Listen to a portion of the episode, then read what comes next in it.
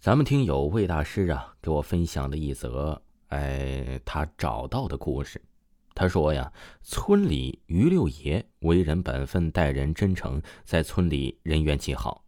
于六爷是个庄稼汉，老伴儿死得早，留下一个儿子与于六爷相依为命。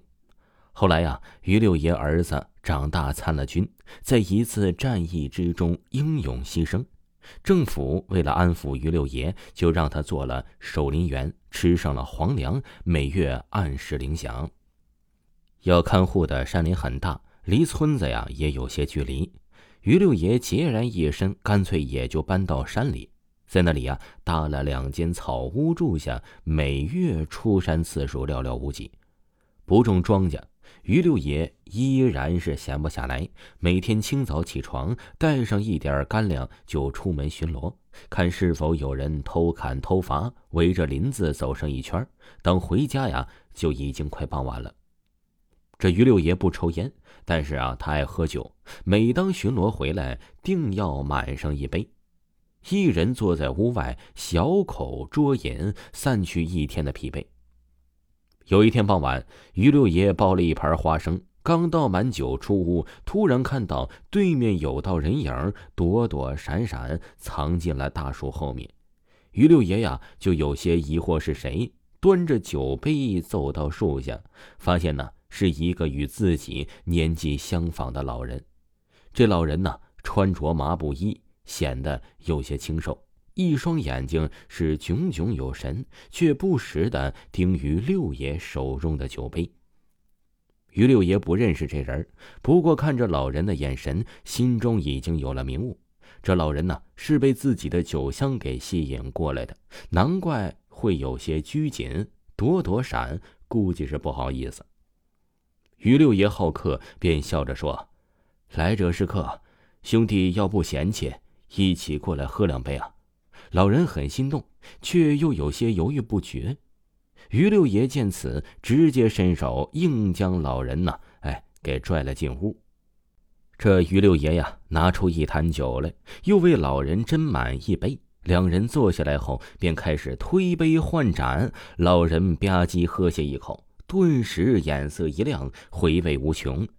看老人模样，怕是很久没喝酒了，才会如此陶醉。于六爷也知道，在这肚子有时都填不饱的年头，酒就显得有些弥足珍贵了。于六爷赶紧又为老人满上。酒过三巡，老人告诉于六爷，他姓黄名树，住在对面山脚，偶尔啊上山采药。今天路过此地，闻到酒香，才想过来讨杯酒喝，可一时间呢，又不知道如何开口。于六爷呵呵一笑，称呼道：“嗨，老黄，既然如此，那今天多喝点我们不醉不归。”两人连连碰杯，开始谈天论地，直到夜深，两个人都已经醉意盎然，才在意犹未尽之中分别。第二天一早，于六爷打开房门，发现屋前有些野果、野菜。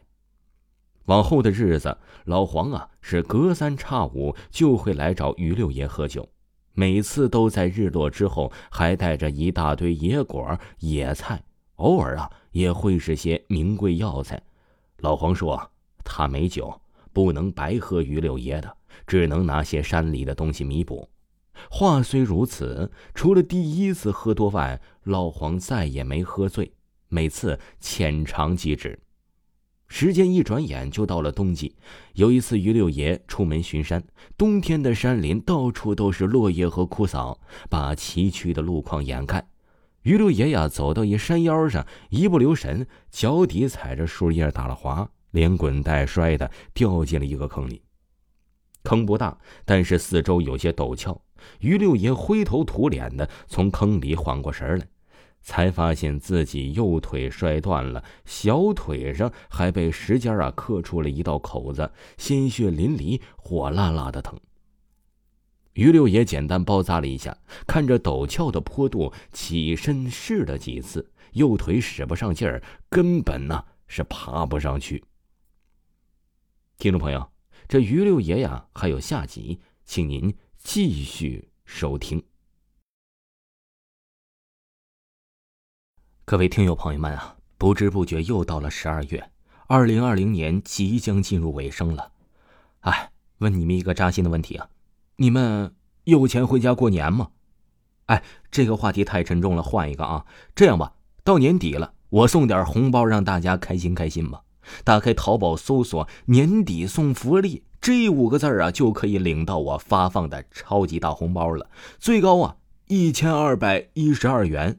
红包数量足够多，保证每个人每天都能领到红包。